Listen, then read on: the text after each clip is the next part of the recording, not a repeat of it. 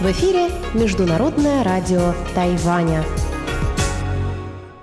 В эфире русская служба Международного радио Тайваня. Здравствуйте, уважаемые друзья! Из нашей студии в Тайбе вас приветствует Мария Ли. Мы начинаем новую программу передач из Китайской Республики на Тайване. Нашу программу откроет информационный выпуск «Новости вторника», за которой последуют рубрики «Панорама культурной жизни» с Анной Бабковой и «Учим китайский» с Лилей У. Такова будет программа, рассчитанная на полчаса и звучащая на частоте 5900 кГц с 17 до 17.30 по UTC. А те, кто слушает нашу часовую программу на частоте 9490 кГц с 11 до 12 UTC, а также на нашем сайте ru.rti.org.tw также смогут услышать рубрику «Нота классики», которую ведет Юнна Чень, и повтор почтового ящика с Чеченой Кулар. Пожалуйста, оставайтесь с русской службой МРТ. Мы начинаем новости вторника, 7 июля.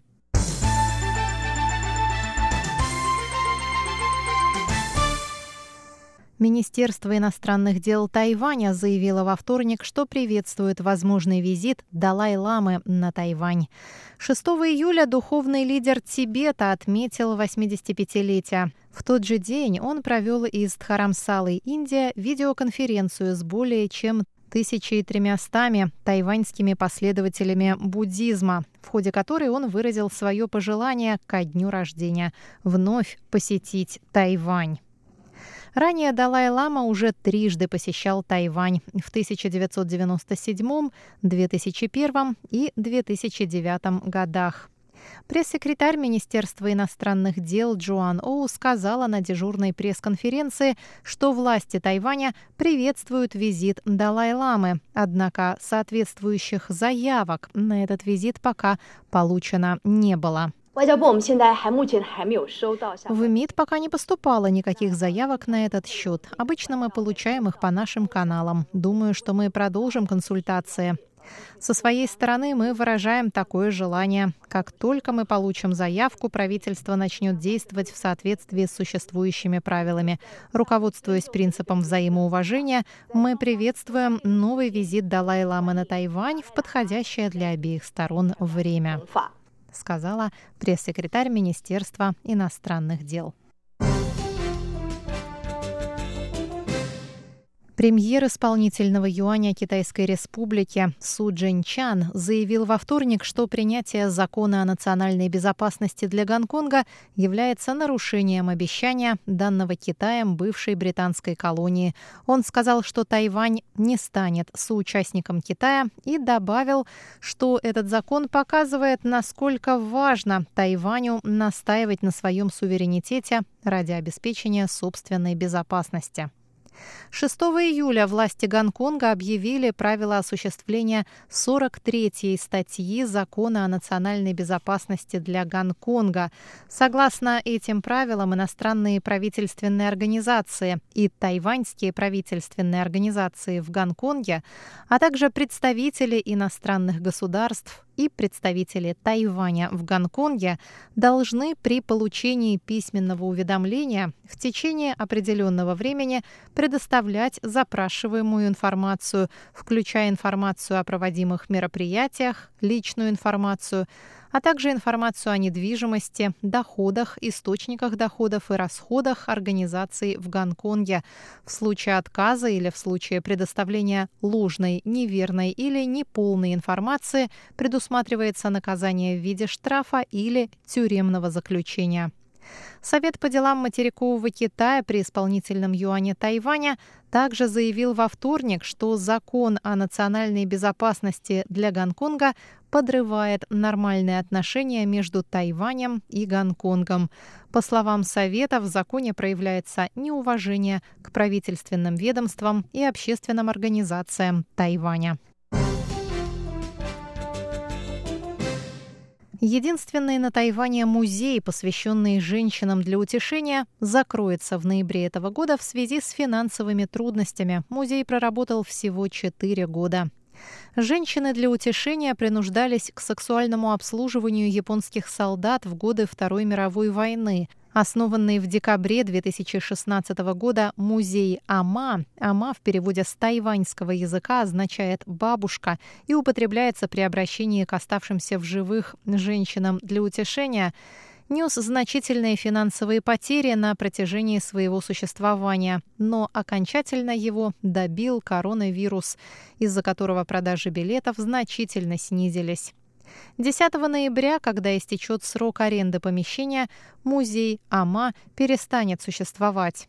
Тайваньский фонд спасения женщин, опубликовавший заявление о грядущем закрытии музея, сообщил, что фонд продолжит бороться за права оставшихся в живых бывших женщин для утешения. За годы своего существования музей принял свыше 125 тысяч посетителей, включая представителей правозащитных организаций, лауреатов правозащитных премий, госслужащих иностранных государств, членов общественных организаций и студентов. Японские туристы часто приходили в музей, чтобы узнать правдивые исторические факты, о которых нельзя узнать в Японии, сообщает фонд. Свыше двух тысяч тайваньских женщин принуждались к работе в борделях для японских солдат. 59 из них обратились за помощью в Тайваньский фонд спасения женщин. Сегодня из них остались в живых лишь двое. Шестеро собак поисково-спасательной службы были возведены в понедельник в ранг офицеров. В их числе пятилетний пес, помогавший находить людей из-под завалов после землетрясения.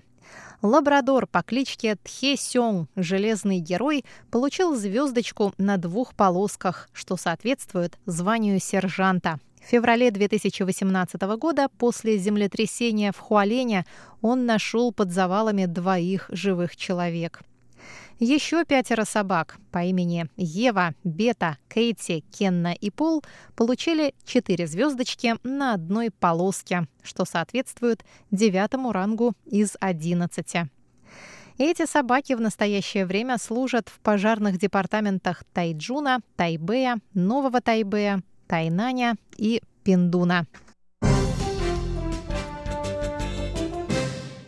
Дорогие друзья, выпуск новостей вторника, 7 июля для вас подготовила и провела Мария Ли. Далее в нашей программе передача «Панорама культурной жизни» и «Учим китайский». Оставайтесь на наших волнах.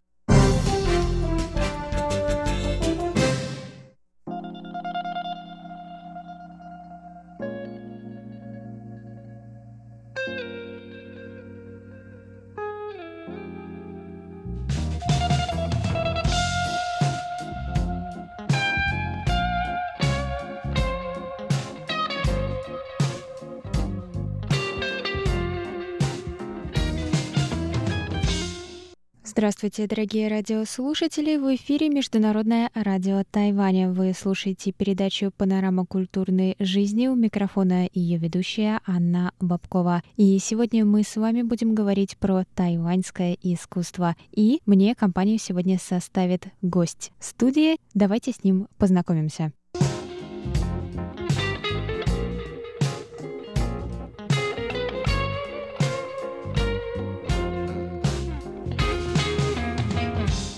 Вань, привет.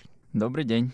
Ну, наверное, как обычно, сначала представься для наших радиослушателей, мы с тобой познакомимся, откуда ты а, и зачем ты приехал на Тайвань и как давно ты здесь. Добрый день, уважаемые радиослушатели. Меня зовут Полушкин Иван, и я являюсь студентом второго курса магистратуры Государственного политического университета Дженджи в городе Тайбэе. Соответственно, приехал я сюда получить магистрскую степень на факультете дипломатии, и попутно так получилось, что очень часто здесь гуляю по галереям как хобби о чем мы, собственно, сегодня, надеюсь, поговорим. Ну да, конечно, я пригласила тебя на эту передачу говорить именно об этом. Ну, расскажи, как твое общее впечатление о тайваньском искусстве? Um, если вкратце, одним словом, просто фантастически. Прежде всего, потому что я был поражен, насколько оно доступно, как в плане и количества галерей, и масштаба музеев, и даже в плане цены. Если мы говорим о типичном европейском музее или картинной галерее, билеты обычно стоят довольно дорого.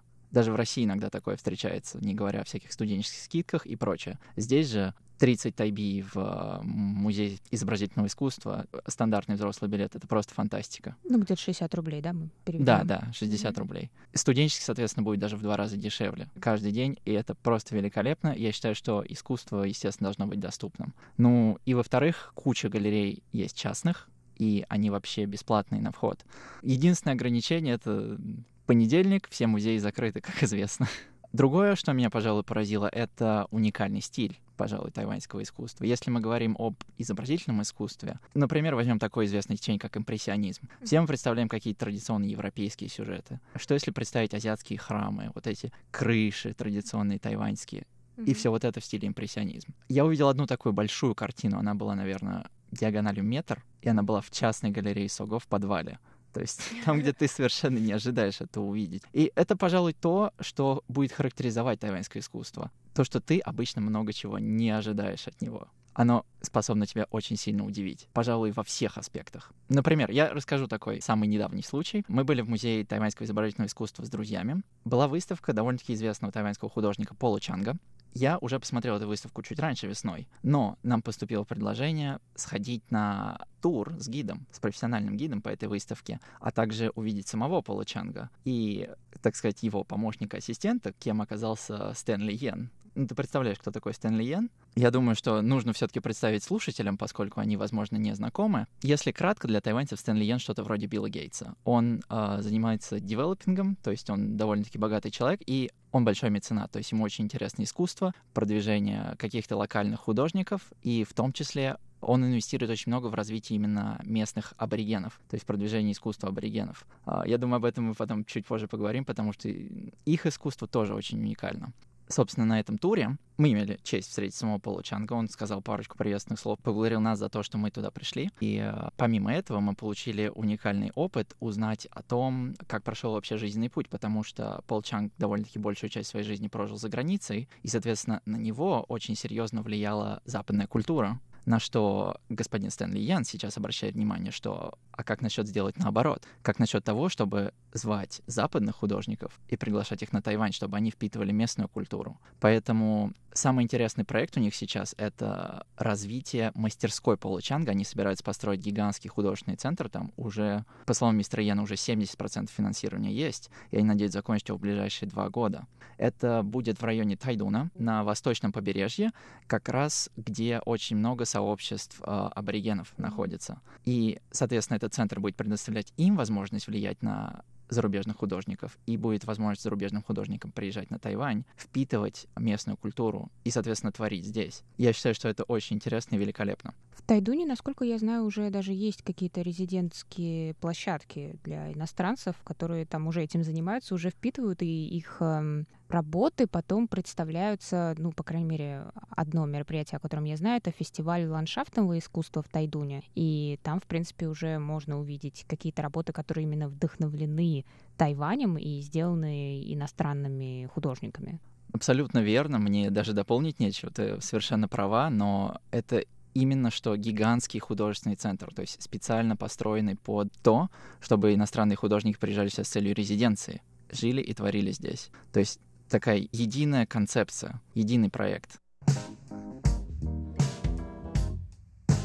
И если говорить про самого Пола Чанга, то у него есть парочка довольно-таки интересных тем в его работах, поскольку он берет очень много, черпает много вдохновений из западной культуры. Прежде всего, его очень интересует тема религии, жизни и смерти. То есть есть очень много таких довольно-таки темных, абстрактных работ, которые нередко связаны с каким-то, знаешь, концом тоннеля, крестом в конце. То есть тоже такой религиозный смерть. Понятно, что тем проходит через храмы, какие-то соборы. И ты думаешь, неужели на азиатского человека так сильно влияет христианство, хотя он сам не христианин.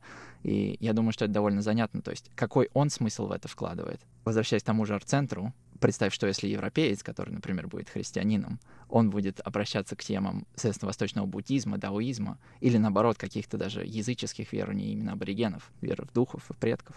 Мне это еще напоминает о том, как, опять же, раз мы заговорили немножко про Тайдун, как я ездила в Тайдун на этот э, как раз фестиваль ландшафтного искусства в далеком, наверное, 2007... Нет, а, шестнадцатом году, довольно давно. И там в одном из э, туристических центров, который рядом с этим фестивалем находился, там было место, в самом центре отведено помещение для молитвы мусульман что тоже интересно, как здесь все религии таким образом так вот смешиваются, что ли. Хотя на Тайване, вот интересно, что ты говоришь, что этот художник не христианин, хотя христиане на Тайване есть. Есть, но Тайвань представляет собой уникальную смесь различных культур и движений, в том числе религиозных, поэтому это всегда удивительно. И говоря опять же об этом, если говорить про ландшафтный дизайн, тут можно перескочить на других художников. Например, есть один замечательный частный музей в Тайбэе, называется Джуд uh, Арт. Он, кажется, находится в центре города, недалеко от Синей Ветки. Я, честно, врать не буду, на какой станции, не помню. Вход туда довольно дорогой, то есть обычно 100 тайби, то есть 200 рублей по-нашему. Но обычно выставки там стоят того, потому что привозят как много иностранных разных художников, так и раскрывают тайваньских. Вот в частности говоря про ландшафтный дизайн и архитектуру, в прошлом году была выставка проекта Ойлер Ву. Это там два человека, соответственно. Вот Ойлера я не помню, как зовут. Ну, он иностранец, поэтому, наверное, не будем заострять внимание. Но его партнерша — это Дженни У, она из Тайваня. И они даже занимались некими ландшафтными проектами и архитектурными проектами, в том числе и в Тайбэе, и вокруг острова. Насколько я помню, вот была ландшафтная выставка, может быть, года четыре назад, но не в Тайдуне, а, наверное, в Тайнане, и там тоже был их проект. Если я правильно помню, это была, скажем так, реновация одной из бывших промзон в такую зеленую зону, лесопарковую. И там были довольно-таки интересные дизайны как э, ландшафта, так, например, и рекреационных зон, то есть скамеечки, какие-то детские игровые площадки. И довольно-таки интересные их проекты домов. Вот один из них тоже должен быть где-то в одном из центральных районов Тайбэя. Я, к сожалению, лично не видел, но он выглядит довольно интересно, очень футуристично. И, как я понял, он высокотехнологичный, и они опираются на экологичность материалов, то есть э, стараются как-то быть прогрессивными в этом направлении, что в целом подчеркивает общий дух Тайваня на инновации и прогресс вперед. И возвращаясь, наверное, к религиозной теме, очень интересно, что вот ты знала, что на Тайване больше храмов, чем магазинов 7-Eleven? Мне тяжело это представить, потому что Тайвань э, известен тем, что здесь самое большое количество магазинов по типу 7-Eleven на вообще на население. Да, это абсолютно верно. И чисто для уточнения радиослушателей, здесь четыре основных вида вот мини-маркетов, но, скажем так, все четыре, наверное, переплюнут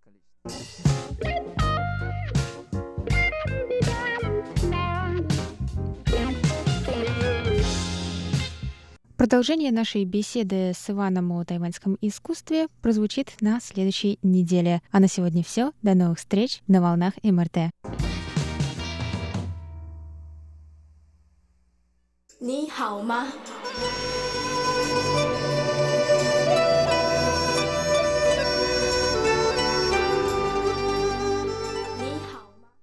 Здравствуйте, дорогие радиослушатели! В эфире Международное радио Тайваня.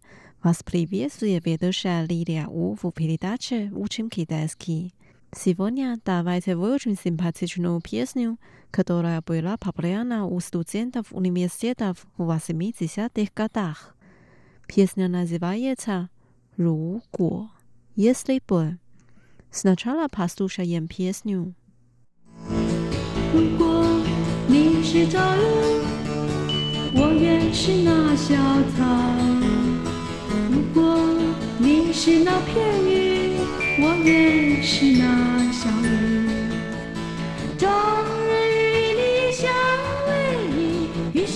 我将知道，当我伴着你，守着你时，回忆是多么凄厉。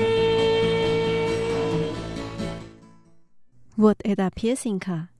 Теперь давайте ее выучим. Сначала фразы целиком.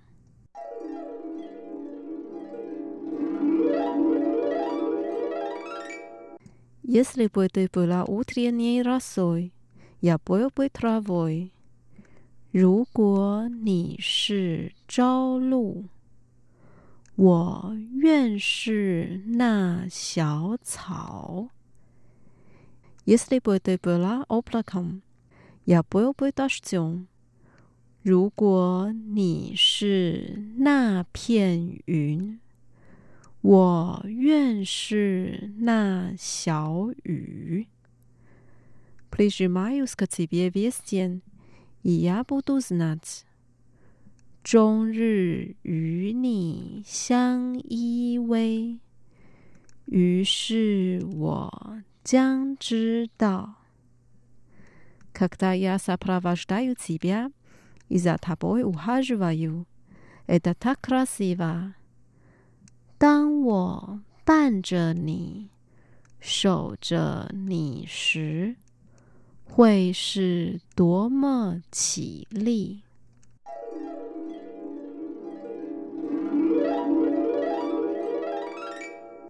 Теперь давайте начнем учить отдельные фразы слова. Первая фраза. Если бы ты была утренней росой, я был бы травой. 如果你是朝露我愿是那小草。Yesterday boy.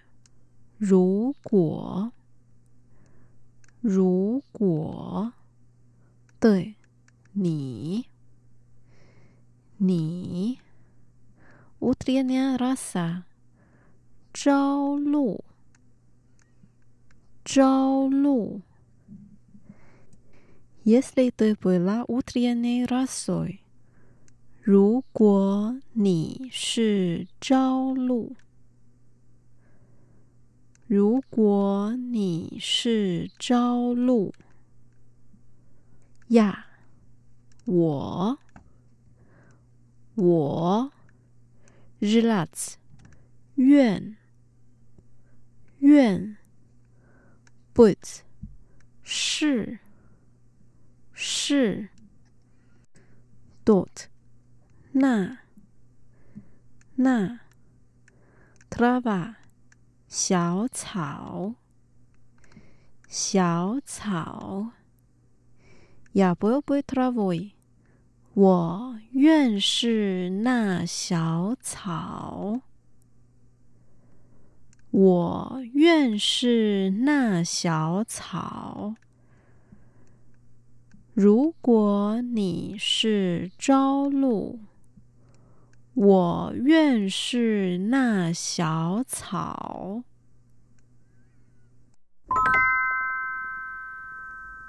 Вторая фраза. Если бы ты была облаком, я был бы дождем. 如果你是那片云。 我愿是那小雨。Oblaka，云，云。Если бы ты была облаком，如果你是那片云，如果你是那片云。 Маленький дождь，小雨，小雨。Я был бы дождем，我愿是那小雨，我愿是那小雨。如果你是那片云。 我愿是那小雨。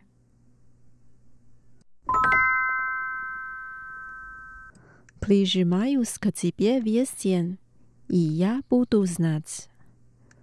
终日与你相依偎，于是我将知道。Весь день，终日。 中日 please mutta 依偎依偎 please my use cut it in 与你相依偎与你相依偎 italked up 于是于是 ，буду знать，将知道，将知道。终日与你相依偎，于是我将知道。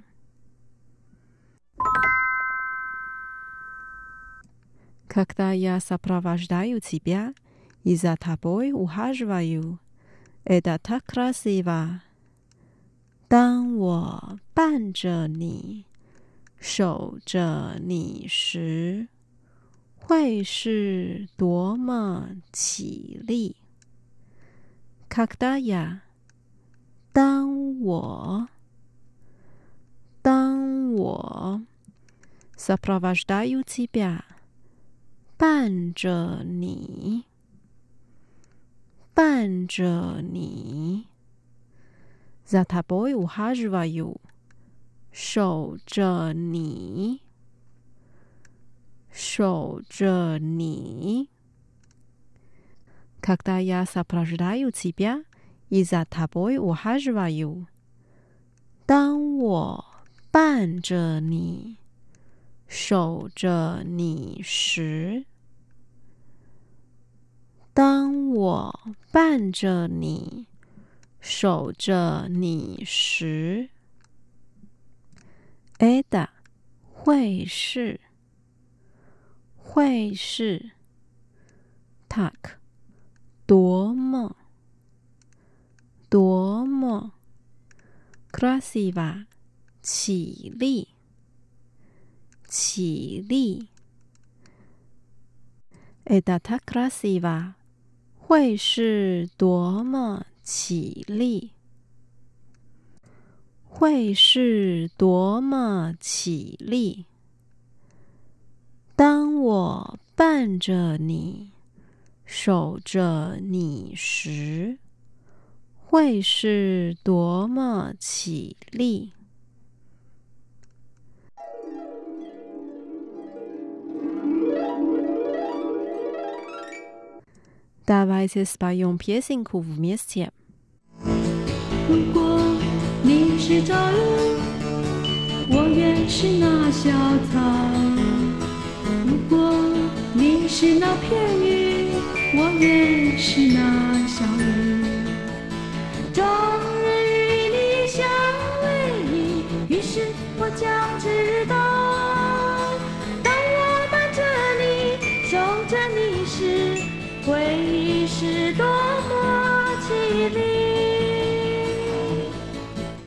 Дорогие друзья, с вами была Лилия.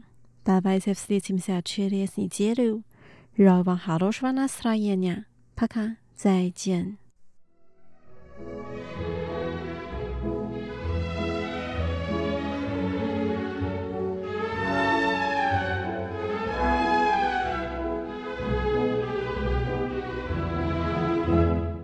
Здравствуйте, дорогие слушатели! В эфире «Нота классики» у микрофона Юна Чен. Сегодня вашему вниманию предлагается произведение Чайковского «Сюэта из балета «Щелкунчик» в переложении и исполнении коллектива «Розет». «Розет» был основан в 2006 году одним из самых известных и лучших на Тайване классических гитаристов Лео Ши Ю. Лео Ши выступил недавно, в этом году, в рамках одного из международных музыкальных фестивалей в Новгороде. передача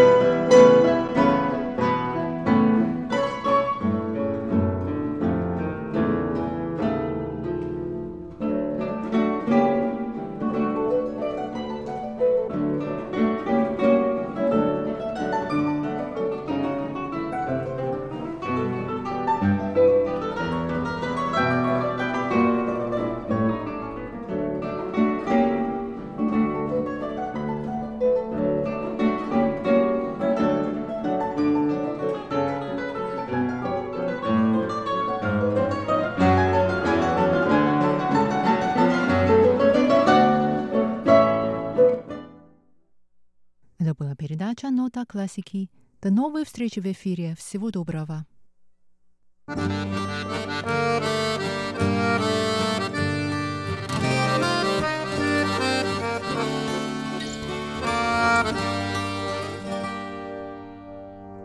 Здравствуйте еще раз, дорогие друзья. В эфире рубрика воскресного шоу «Почтовый ящик» у микрофона Чечена Кулар.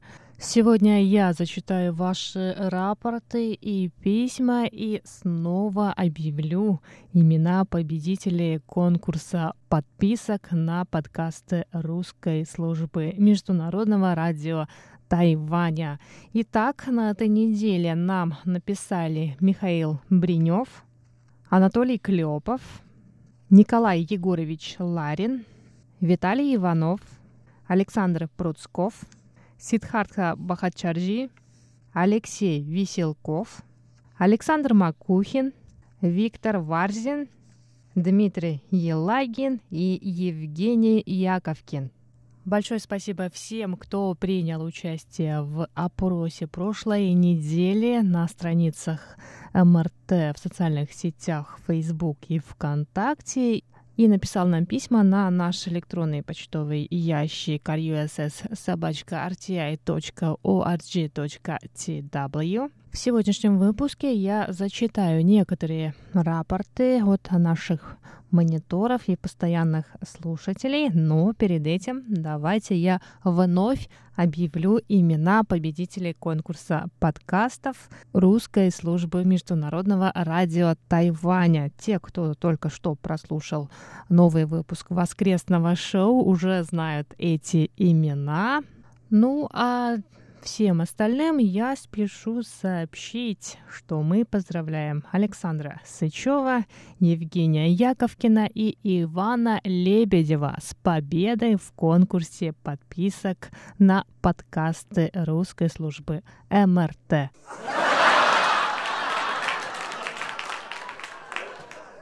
Ваши подарки мы отправим сразу же, как только почтовое сообщение между Россией и Тайванем будет восстановлено.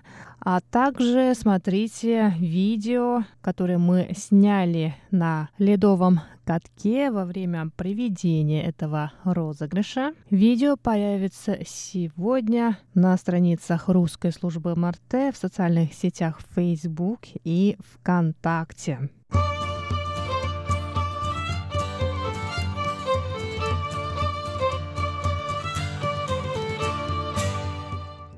А сейчас давайте перейдем к рапортам от наших мониторов и постоянных слушателей. На прошлой неделе, 28 июня, ровно неделю назад, передачи русской службы МРТ слушал Анатолий Клепов из Москвы. Он настроился на частоту 5900 кГц с 17 до 17.30 по UTC и оценки по шкале СИНПО он выставил такие 4, 5, 4, 5, 4. В это же время, но 1 июля Анатолий Клепов также слушал наши передачи и оценки по шкале СИНПО он поставил точно такие 4, 5, 4, 5, 4. А Николай Егорович Ларин слушал передачи МРТ с 24 по 29 июня на частоте 5900 килогерц. Он пишет, что 24 и 25 июня прием отсутствовал, а 26, 28 и 29 июня прием был хороший, но при приеме имели место более или менее значительные атмосферные помехи. Оценки приема в эти дни по шкале СИНПО он поставил следующие 4, 5, 3, 4, 4. 27 июня, продолжает Николай Егорьевич, сигнал в первую половину передачи был очень сильный, а после стал ослабевать и появились более или менее значительные атмосферные помехи. Оценка приема в этот день по шкале СИНПО 5-5-3-4-4. Еще один наш постоянный слушатель, Виталий Юрьевич Иванов, также отправил нам рапорты за июнь. Виталий слушал часовые и получасовые передачи МРТ весь июнь, и оценки по шкале СИНПО он выставил такие. На Прием на частоте 9490 кГц 44334, а на частоте 5900 кГц все четверки. Это оценки приема эфира 28 и 29 июня. Александр Пруцков слушал наши передачи с 22 по 28 июня, и оценки во все эти дни по шкале Синпо у него такие 4-5-5-4-4. Алексей Веселков 28 июня слушал часовой эфир русской службы МРТ и оценки по шкале Синпо у него следующие 1, 4, 3, 1, 1. В этот же день, но другую частоту, частоту 5900 кГц, слушал Александр Макухин. Он выставил оценки по шкале СИНПО следующие 1.5, 1.1.1. Он оценил качество эфира на 10% и пишет, что был очень слабый прием Международного радио Тайваня на русском, и речь местами была нераспознаваема. Виктор Варзин также прислал нам рапорты за июнь. 28 и 30 июня он настроился на частоту 5900 кГц и оценки по шкале Синпом 28 июня такие 45434, а 30 июня в первой половине эфира оценки 45333, а начиная с 14 минуты получасового эфира сигнал улучшился, оценки 45434. И последний на сегодня рапорт нам прислал Дмитрий Елагин. Он слушал наши передачи в прошлую пятницу 3 июля на частоте 5900 килогерц. Оценки у него 45343. И Дмитрий также написал небольшое письмо. Добрый день, привет из Саратова, Россия. Еще одна попытка сделать хороший рапорт. Сегодня вроде бы удачная. Надеюсь на ответ и получение карточки за июль 2020 года. Дмитрий, мы уже подготовили QSL-карточку за июль, и мы отправим ее вам, как только будет восстановлено почтовое сообщение между Россией и Тайванем.